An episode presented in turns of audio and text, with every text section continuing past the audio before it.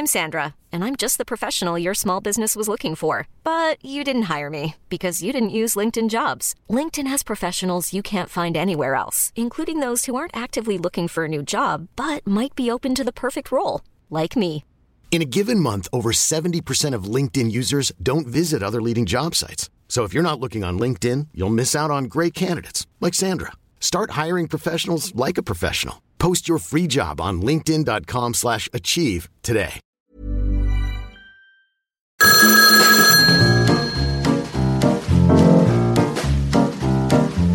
Sophie, est-ce qu'on peut mettre du bleu avec du noir Pourquoi les mannequins, elles sont si maigres Et Sophie, pourquoi les mannequins font toute la tête Non mais qui ça intéresse encore euh, le luxe Quelqu'un m'a dit que c'était la fin du slim. Est-ce qu'on peut porter encore une jupe après 60 ans Comment c'est possible qu'un t-shirt il coûte 350 euros Non mais qui a inventé un truc aussi aberrant que le Bermuda Vous écoutez Appel Sophie Fontanelle, le podcast mode de l'Obs, dans lequel je tente de répondre à certaines de vos questions. Première question, bien s'habiller coûte-t-il forcément cher? Non, non et non. Mais maintenant, il va falloir développer. J'ai été élevée dans un milieu où nous n'avions pas énormément d'argent. On n'était pas pauvres, mais en tout cas, l'argent qu'on pouvait consacrer aux, aux vêtements euh, était considéré comme euh, un luxe, quoi qu'il en soit. Alors, on achetait des vêtements aux puces. Et on était très bien habillés. Incroyablement bien habillés.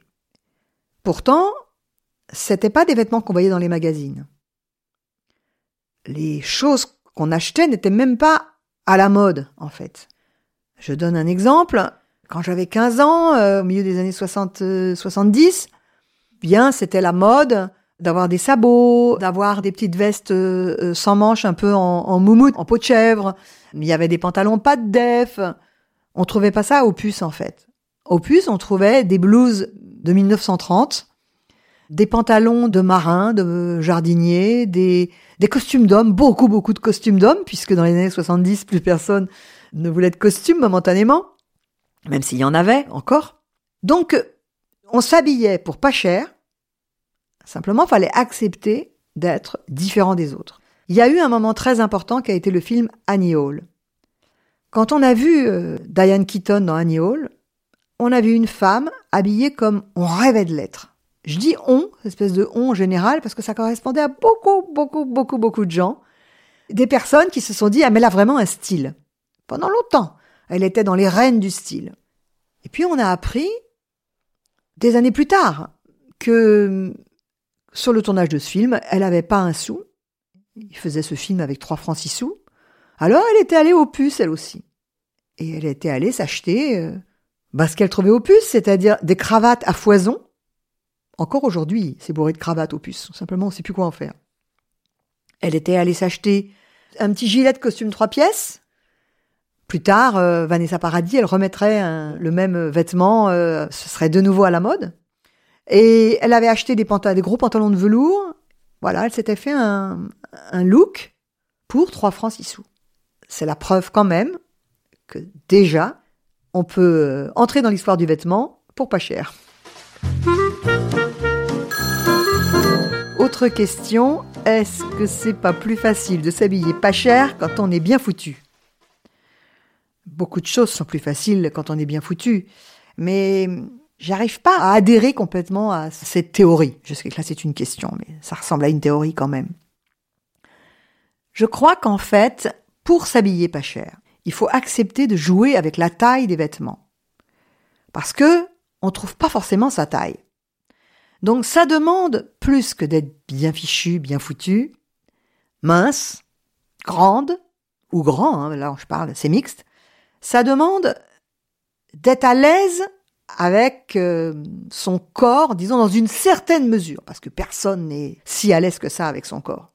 Ça demande quand on essaie un, jean, parce qu'on trouve que le délavage est beau, parce que si vous êtes allé dans les boutiques vintage, vous avez vu que souvent les délavages sont ignobles, hein, ils arrivent, euh, ils arrivent là dans la boutique. Ben, on en trouve un, il est très très beau. En plus, euh, c'est un Levis, euh, on voit que il a le petit revers derrière dans la couture et avec et bordé de rouge, on voit que c'est un jean ancien, on voit que il est très très beau, mais Alors, quand il est trop petit, c'est foutu. Hein. Mais quand il est trop grand, mettons, il est très très grand. Parce qu'il appartenait à Raymond DeVos. Alors là, j'ai rompu le silence, j'ai dit, mesdames et messieurs, mais je n'ai rien dit. Qu'est-ce que j'avais dit là? Eh ben, il faut pouvoir l'essayer quand même. Et il faut pouvoir dire, je vais le serrer avec une ceinture. Il faut pouvoir faire ça même si on considère qu'on a un gros cul. Parce que, mettons, il est grand alors qu'on a un gros cul. Parce que Raymond DeVos, il avait vraiment un très très gros cul. Donc en fait, il faut une audace, il faut quelque chose qui se passe, une inventivité, une confiance en soi qui est qui est pas évidente, je reconnais, et qui fait toute la différence. Quand je dis ça fait toute la différence, c'est que ça fait qu'on prend le vêtement et qu'on va savoir, on dit l'emporter. C'est pas juste l'emporter de la boutique, c'est l'emporter sur soi. Et je sais que ce rapport au vêtement, il vient pas sur vous par miracle. Pourquoi il vient? Parce que vous adorez ça. Il vient parce que vous avez regardé tellement de fois des films, des images, des gens habillés dans des tableaux au musée. Vous avez tellement regardé ça qu'en fait, ça fait partie du sens de votre vie de chercher quoi vous mettre sur le dos. Et donc vous trouvez, vous finissez par trouver. Nouvelle question. Dire qu'on peut s'habiller bien pour pas cher, est-ce que c'est pas le comble du snobisme? Ben, Dans ces cas-là, je suis très très très très très snob. Euh, j'essaie de répondre honnêtement je vais me permettre de répondre dans mon cas. Hein voilà. Bah, dans mon cas, ce n'est pas du snobisme, c'est du courage, en fait. C'est de la bravoure. C'est vraiment de se dire, j'ai pas besoin de ce truc qui a coûté pas très cher certainement à fabriquer, mais qu'on me vend à 2000 euros. Parce que même à 2000 euros, si ça se trouve, ça a coûté 30 euros à faire, faut le savoir. Hein. Donc, je suis en train de dire là ma foi profonde en cette histoire de vêtements pas chers. Maintenant, c'est vrai qu'il y a des gens snobs qui s'habillent pour pas cher et qui le disent. En fait, c'est pas les plus nombreux. Les pires des snobs, c'est pas ceux qui disent qu'ils sont habillés pour pas cher, même s'ils existent. Les pires des snobs, c'est ceux qui disent qu'ils l'ont depuis longtemps. Le plus grand des snobismes, c'était à mon père, et je, l'ai fait refaire. D'ailleurs, ils disent, je l'ai fait reprendre. Et ça, c'est très snob. Je m'amuse là à essayer de défendre que c'est pas snob, mais il est évident que je suis pas né de la dernière pluie. Je sais très bien que il peut y avoir un snobisme bobo à dire que on n'a pas besoin de grand chose et que donc on va à la friperie et que comme on a du goût, on va pas revenir là-dessus, mais Pierre Bourdieu a largement expliqué comment est-ce que ce goût était euh, une donnée sociale qui était déjà une partie de, votre distinction et de, la chance que vous aviez dans la vie. Ben, il est évident que tout ça, je sais bien que ça recèle un certain snobisme de bobo mais pas toujours. Et donc en fait, réduire le fait de trouver son bonheur, que ce soit euh, au Monoprix, ou que ce soit dans une friperie, ou que ce soit sur un site, euh, je sais pas moi, euh, de revente, ou bien sur un marché. Sur les marchés aussi, moi je trouve beaucoup de choses dans les dans les dans les tout à vrac là, je sais pas quoi. Pour moi, c'est stop dans un cas, c'est si on est devant quelqu'un qui est habillé et qu'on a pour très cher et qu'on commence à frimer en disant ben moi ça m'a ça m'a rien coûté, voilà. Mais sinon, en soi, je trouve pas ça si snob. Et c'est important de le dire parce que c'est la première chose qui nous vient à l'esprit. C'est un truc de riche de, de dire je m'habille d'un rien. Et c'est vrai. C'est vrai que les gens qui disent euh, moi j'en peux plus, j'ai trop de vêtements, les gens qui veulent une frugalité vestimentaire, souvent c'est parce qu'ils en ont des vêtements. Sinon, euh, sinon ils voudraient en avoir déjà en premier, euh, en acquérir avant de s'en lasser. Question lumineuse. Est-ce qu'on ne pollue pas plus la planète quand on s'habille pas cher que quand on s'habille cher?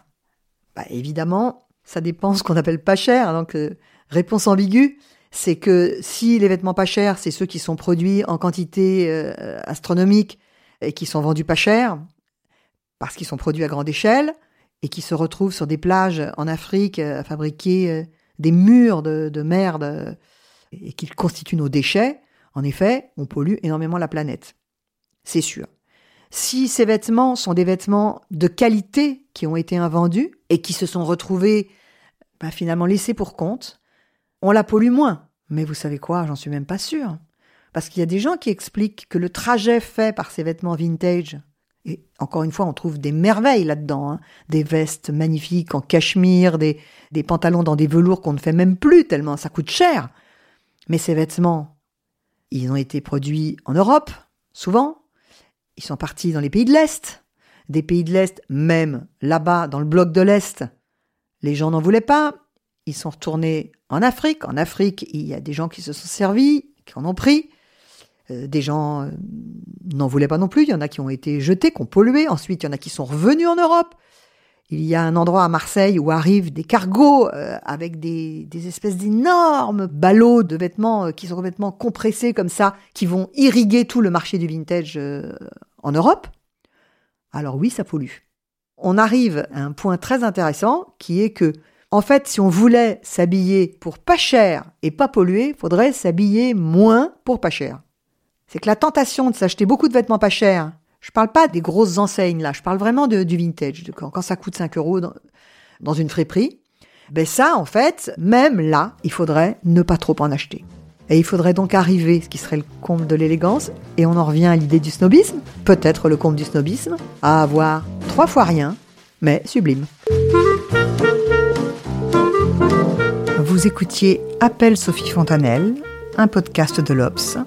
À bientôt pour répondre à d'autres questions que vous pouvez m'envoyer à Sophie Fontanelle sur Instagram.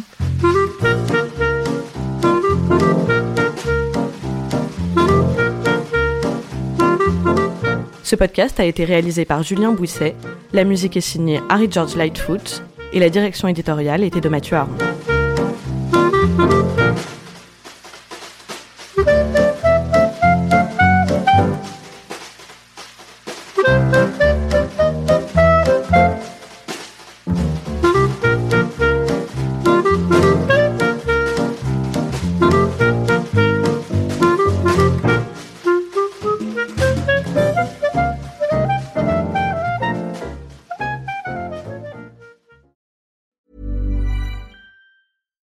When you make decisions for your company, you look for the no-brainers. And if you have a lot of mailing to do, stamps.com is the ultimate no-brainer. It streamlines your processes to make your business more efficient, which makes you less busy. Mail checks, invoices, legal documents, and everything you need to keep your business running with stamps.com. Seamlessly connect with every major marketplace and shopping cart. Schedule package pickups and see your cheapest and fastest shipping options from different carriers. With rates up to 89% off USPS and UPS rates. And with the Stamps.com mobile app, you can take care of mailing and shipping wherever you are. Make the same no brainer decision as over 1 million other businesses with Stamps.com. Sign up with Code PROGRAM for a four week trial, plus free postage and a free digital scale. No long term commitments or contracts. That's stamps.com. Code program.